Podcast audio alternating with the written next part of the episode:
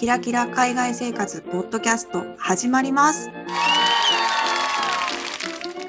このポッドキャストはみそじ声女のまることたまえが非キラキラな海外での日常生活について取り留めもなくお話をする番組です。たまちゃん今日はですねはい今日はインスタの方になんと嬉しいコメントをいただきましたのでそちらの方をオープニングで紹介したいなと思います。よよ最近になりますがとっても楽しみに拝聴しています。お二人の海外での暮らしぶりを聞いて日本の良さを再確認したり早く心置きなく海外に行きたいなと思ったりこれからもいろいろな視点からリアルなお話お願いします。ということです。ありがとうございます。はありがとうございます。とっても嬉しいですね。い本当に。えー、Apple ポッドキャストのおすすめ一覧みたいなコーナーがあるんですけど、そこにおんぶに抱っこの私たちはですね、あのそこに最近乗らなくなってからですね、ちょっと伸び悩んでおりまして、リアルな話 リアルな話に伸び悩んでおりまして、こういうふうにまた新しい方からコメントをいただけるととっても励みになりました。ありがとうございます。でここでちょっとあのずずしいお願いではあるんですけれども、えー私どもですね、えーインスタグラムもやっておりまして小心者の私たちはこんなことやってるのをリアルな知り合いには全く言ってなくてあの本当にあのインスタグラムのフォロワーゼロの状態からスタートしてまして、えーまあ、そんな中でもフォローしていただいて大変大変嬉しい状況ではあるんですが、えーまあ、インスタとあとはポッドキャストのリスナーこれからも増えていったら嬉しいなと思っておりますのでもしもですねあの SNS をやられている方でかつ私どものポッドキャスト他の人におすすめしても恥ずかしくないんじゃなかろうかと思えるエピソードがもしもしもしもありましたら 長い。ご協力の方いただけますと大変大変励みになります。嬉しいです。よろしくお願いします嬉しいです。よろしくお願いします。あー、ちょっとごめん、すみません。ここだけすごい思い本当に、ああもちろんあのはいすいません無理はななさらずにあのできる方があのやりたいと思った時にだけよろしくお願いいたします、はい本当に、あの、はいずずうずうしいお願いですが、あの、もしも。もしもいらっしゃったら、そんな方がいらっしゃいましたら、よろしく、本当によろしくお願いいたします。お願いしますということで今回の本編なんですけれどもせっかくこんなの海外生活の話をあの興味を持って聞いていただいている方のメッセージを読んだところなんですが今回はちょっとどっちかというと海外暮らし海外生活の方に重点を置いた話題というよりかは同じような世代の方にはちょっと共感していただけるんじゃないかなっていうようなお話になっております。盛り上がりすぎてですねいつもより少し長くなってしまったので BGM みたいな感じで聞き流していただければと思いますえーぜひ聞いてください。それではどうぞ。たまちゃんこんにちは。はるちゃんこんにちはさて今日なんですけれども、あの昔行った懐かしのライブ好きなアーティストみたいな、そんな話をしててちょっと盛り上がったので、うんうん。海外暮らしと全く関係ないんですけど。全く関係ないね。全く関係ないんだけどちょっと同じ世代の人たちと思い出を共有したいという気持ちで好きだったアーティストそして行ったライブみたいなそんな話をしようかなと思います。いいですね。しましょ行きましょう。とりあえずお互いに今までどのライブいいね。に行ってきたかということをとりあえず思い出しながら羅列していきますかね。うはい、はい。はるちゃんじゃあ先にどうぞ。私私ちょっとあのアイドル多めなんですけど。うんうん。多分一番最初に行ったライブ V6 ちゃうかな。V6 おで、あと SMAP も行ったよ。で、 KinKi Kids も行った。で、世代ですね。世代ですよ、世代ですよ。で、一旦ちょっとそこで一旦アアイドルが落ち着き、で、うん。私、ゆずをすごい好きだったんだよ。ゆずのライブでしょ？で、あとは、マライ、マライア・キャリー、ちょっとなぜか覚えてない。な好きだったのかも思い出せないけど、行った記憶はある。でもめちゃめちゃ世代だよねそうそうそう。あとは、アブリル・ラビーン。これはね、もう超ああこれも世代だね、うんめっちゃ同世代なんだよね。それで好きだったんだよ。で、うんうんうんあと、NERD っていうバンド、バンドグループ、で、まあ、うんうんそそこにあのファレル・ウィリアムスっていう人が入ってて、その人が好きだったの。ああ、それ私初めてまるちゃんから聞いて、ファレル・ウィリアムスって一人の人だと思ったから、バンドに所属してたっていうのを初めて。あ、そういうことね。あー確かに、うん確かにグループ活動もそうしてて、で NERD もい、日本で行ったし、というかまあ、前座だったんですけど、彼らは。メアリー・ジェイ・ブライジっていう人のライブの前座をやってて、前座を見に行ったっていう、なんでライブ始まったらメアリー・ジェイ・ブライジの曲全然わからんっていう悲劇のライブやってんけど、えー。それに行って、でもファレル・ウィリアムスはドイツに来てから行った、うん。ドイ彼のライブを。すごい言ってるね、まるちゃん。うーん、なんか結構好きなんだよね。で、あとね、これは多分皆さん知っててほしいぐらいおすすめのバンドやけど、多分あんまり知らないかも。ソイルピンプセッションズっていう椎名林檎とかとのバン、なんていうの、椎名林檎とコラボとかやってたら、もしかしたらそれは誰か聞いたことあるかも。もうジャズバンドでめちゃくちゃかっこいい。これは今でも聞いてる、この人たちは。で、あとは、うんワンオク、ワンオクロックと、あと、嵐は、これは私は残念ながらオフラインコンサート行ったことないんだけど、オンラインコンサートだけ、最後の年の。これ、確かあの、まるちゃんの去年のじゃなくて、その前の年の2020年、買ってよかったものベスト3に確か入ってたよね。え、話してたの？そうなんだえ、話してたよ。あの、嵐のオンラインコンサートっていうのを覚えてますよ、私。ね、そうあの買ってよかったです、あれは。本当に素晴らしかったです。あとは、あの年代的に遡っちゃうんですけど、ねえっとうん2007年から2008年にかけてのカウントダウンライブ、ロッキンオンジャパンプレゼンツカウントダウンライブっていうのロッキンオンジャパに行ったよ。それは面白かった。めっちゃ読んでたあの雑誌。そうよね、私も多分買ってた。だからそういうバンドとかさ、そういうのが好きな年代の時に必ず通る音楽雑誌だよね。そうだね。私、まあ、軽く後で説明するんだけど、すごい好きだった人がその雑誌によく出てたから買ってた。あとは、ラルク・アンシェルのライブに行きましたね。ライブに。ラルク私、あ、いいな。私、ラルクね、好きだったし、今もむしろ好きなの。あ、今聞いてもかっこいいよね。ということで、私はそんな感じです。次、たまちゃんじゃないですか？あの私本当昔からひねくれ者だったのでマイナーなのばっかり言ってて多分誰も面白くないなの聞き流していただけたらいいんですけど、うんえー、とまずね一番最初に言ったのはドラゴンアッシュ古谷健二はね私のね初恋の人です ちょいちょい出てくるもんね。会話の中に。ボーカルの古谷健二君が本気で恋をしてたんだよね中かっ学こよかった、かっこよかった。そうでまあライズなんかライズっていうバンドがいたんですけど、そういう人とかあとジャパニーズ知ってるよ、ライズはきっと皆さん。知ってるかな？ライズは知ってるよね。自信持って。であとあのジャパニーズレゲエを聴いてた時期があって、うんうん。あのムーミンって人がいていや、でも私多分名前知ってるような気するんだよな。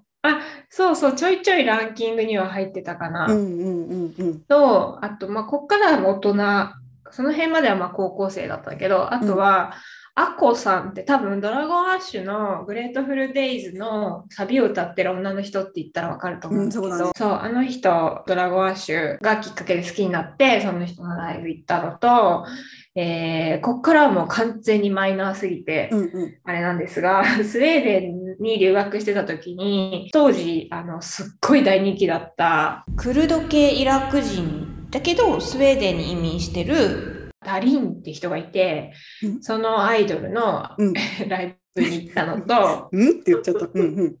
はい、それと、えーさらにわけわかんないライブを あの日本に帰ってきてから行ったんですけど、ルーマニアのロマ、ロマ、あのジプシーっていう言葉は差別用語らしいなので、ロマという言葉を使うんですけど、ロマのうんうん。音楽隊の人たちがいて、うん。でそれをなんかドイツ人のうんバックパッカーだかなんだかの人が見つけてきて、君たちの音楽が素晴らしいって言って、うん。なんか CD とか出させて、うん。日本にまで公演に来たっていうのがあって、で めっちゃ楽しかった。席の後ろの方まで来てお金とかをこう、お金くださいみたいな感じでおひねりあ、そうそうそうそう、おひねりとかをくださいみたいな感じでっていうのと、あドイツで友達に誘われた、えーマリット・ラーセンさんって当時ちょっとだけ流行ったあのポップミュージックの女性がいるんですけど、ドイツ人？何人なドイツ人っぽいなと思っちゃったぽい、確かにね、北欧とかね。でも、えーアメリカヒットしてたのかなっていうのと、え2回ライブ行ったんだけど、また、もし来ることがあれば絶対行きたいと思ってる人なんですけど、うんうんホセ・ジェームスさんっていう人で、うんとすごいね、声が素敵なんです。ホセ・ジェームスさんでね、ライブで会うとすっごいセクシーでね、えー？大好きなんです。っていう面白くない話なので、えースルーしていただいて、いやそでもね、ラルクの話が私は聞きたい。ラルクが好きだから。あでもラルクのライブは行ったことないってことだよね。ないの。ないんだけど、ど真ん中のその中学生の時も好きで、で、うんうんうんその後もちょいちょい、ほら、日本に住んでないから、うんうん新しい音楽の情報が入ってこなくて、あーなるほど。はいはい。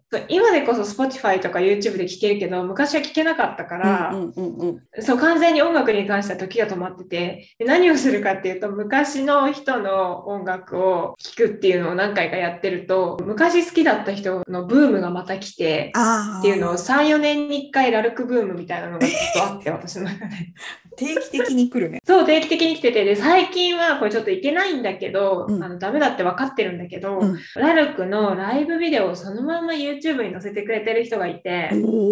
あの全盛期のもいいんだけど、その大人になってからのうん何十周年とか、に20周年とか忘れちゃったけど、うんそういうイライブもすっごい演出が面白くって、ブ。うん、あそれを見て、あの妄想では何回かラルクのライブに行ってるの。そういうこと。だからね、本当のライブに行った人っていうのがすごい憧れなんだよ。そうだからなんていうのしかも友達が大ファンで友達がファンクラブに入っててついてきてって言われて行ったから、すごいこうめちゃくちゃファンでっていうわけで行ったわけじゃないねんけどそれにもかかわらずパパフォーマンスがすごくって、子供ながらにあのとても楽しかった。あの出る曲出る曲ミリオンヒットしてたみたいなさ音楽バブルみたいな時代やったやんあの時って。確かに、確かにすごい景気良かったよね。うんバブルで言うと、うちらは小室ファミリーが一切入ってないね。あ確かに。え、待って行ったことないよな。ない。私、安室ちゃんとかすごい好きなんだけど。私、マムロちゃんのライブは一回行きたかった。グローブとかも好きだったな。グローブも3、4年に1回、すごいあの波が来る、私。確かにわかるわかる。色あせないよね。あの時代よかったよね。なんかさ、出す曲 何回言うねんって。あー私ら今の音楽、日本の音楽の話したら多分30秒も会話できひんよな。で できない、できない。でもさ、Spotify のおかげで、ちょっと、ちょっとだけ入ってくるんだけど、うんうん、うん。それが完全に私にパーソナライズされた選曲だから、すっごい多分偏りがあるんだよね。日本の人から聞いたら。うんあちゃんとおすすめされた曲聴いてるんだ。Spotify で。なんか一人好きな人ができて、その人を聞いてると似たような感じ、多分似たような曲調の人が出てきて、うんうんうん。私の中では日本の今の流行りのど真ん中なんだけど、それが世の中的にど真ん中ではないから、世の中的には、なんだっけ、なんだっけ、なんだっけ、もうほら言えない。あの、米津玄師さんとか、あの名前は存じ上げております。存じ上げておりますが、詳しくは分かりません。っあの、Spotify に出てこないっていう。でさ、この間さ、ちょっとライブから離れちゃうんですけど、ブリリアント・グリーンってバンドがあったじゃないですか。あ、ごめん。忘れてたけど、私多分行ったわ、グリグリ。すごい好きやった、私。え、じゃあさ、あの最近になって MV、過去 MV をあのオフィシャルに出した、出してんのよ、今？見る。あの、しかも見さ、る。あの、うん。え、川瀬智子さん？歌ってた人、うんうん。合ってる？川瀬智子さん？うん。あの人トミー。トミー・ヒルフィガー、トミー・フェル、え、なんだっけ、トミー・フトミーィルフィガー。は、トミー・ヒルフィガーはあれはブランドの名前。あの、いろんな名前でやってあったやん。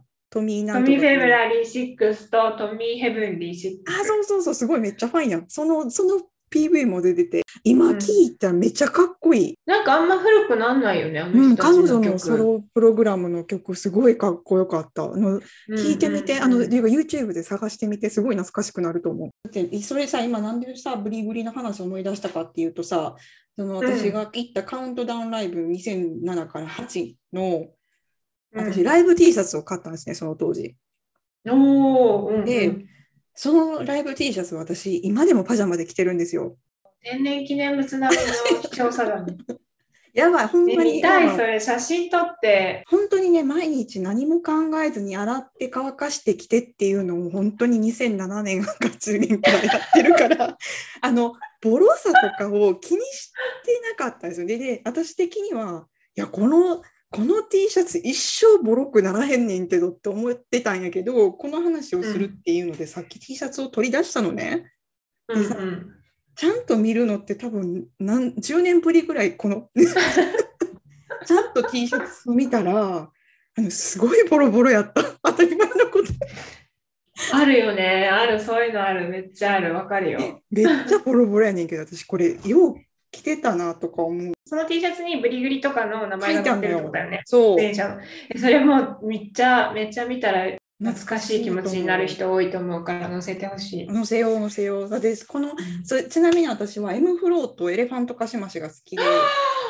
M フロー。私も大好きだった。い。や、 M フローのさ曲さ、それこそ本当今聴いても色あせないよね。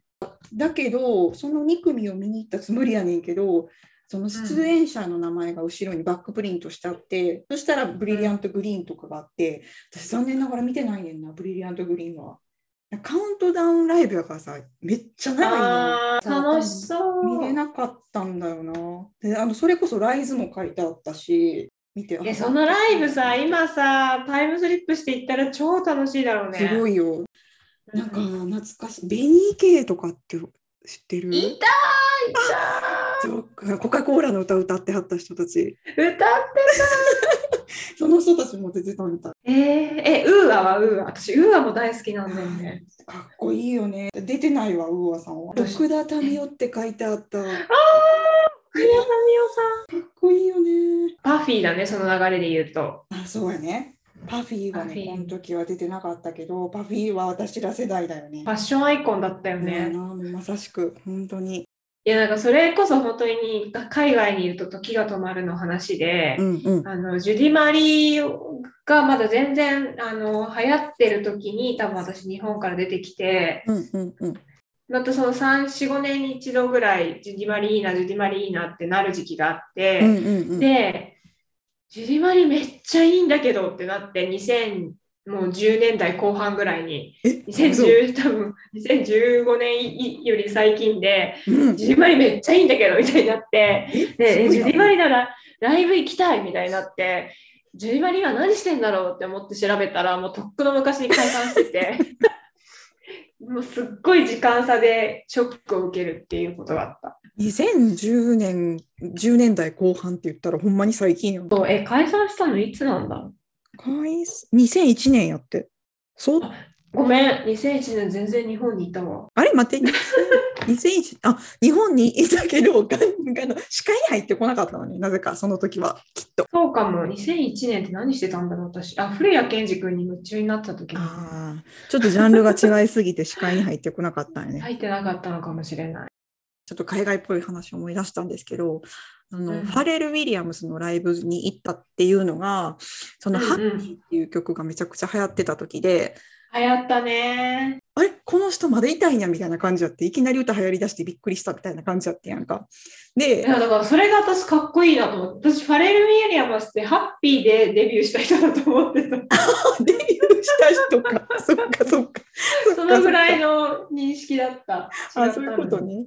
あうんそうでもなんかあれ流行った時に、でライブ来るということで、ドイうんツに。うん。で、いうん。やなんかめっちゃ行きたいと思って、62回、うんミシュラン星付きに再挑戦して惨敗した話っていう時に一緒に共にしたかよこちゃんと一緒に誘って行ったんですけど、でもチケット買うのに、もう人気すぎてもううん。2つ並んだ席買えなくってだけどライブに行きたいと。で1人では行きたくないってなってで友達も一緒に行ってくれるって言ってから一緒に行くんやけど、まさかの席離れてるっていうライブの行き方に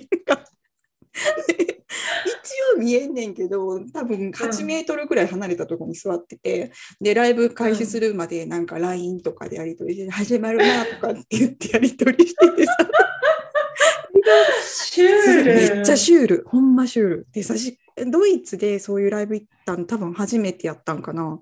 で、うんうん。びっくりしたんですけどファレル・ウィリアムスのあの「ハッピーの曲以外にもなんですけど、うん。まあ、ノリノリなんですよね、基本的に歌が。うんなんやけど、ドイツ人の観客ってすごい静かで、まず立たないの、えー立たないのよ。びっくりして。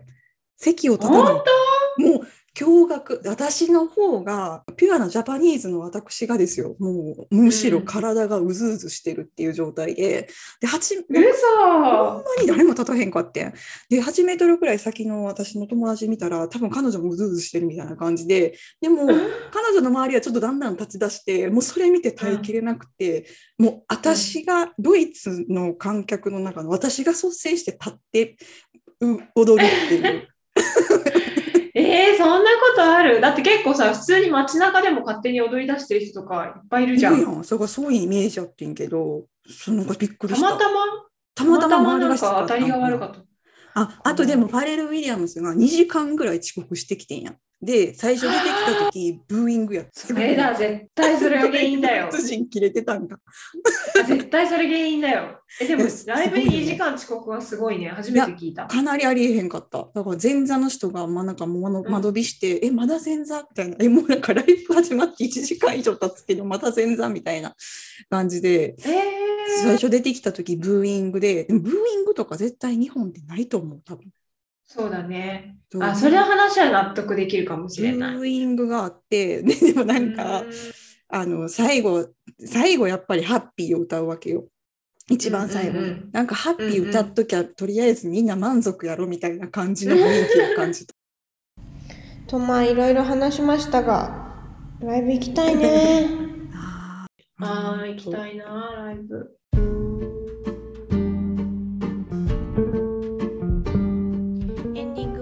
前のみでお送りしております、えーいかがでしたでしょうか？聞いてる方々も、えー私はこんなライブに行きましたよとか、えー同世代ならではのお話で盛り上がれたら嬉しいので是非メッセージの方お待ちしております。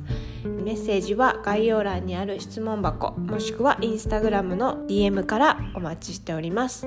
インスタグラムのアカウントはひきらポッドキャスト HIKIRA ポッドキャストです。それでは今回も聞いていただいてありがとうございました。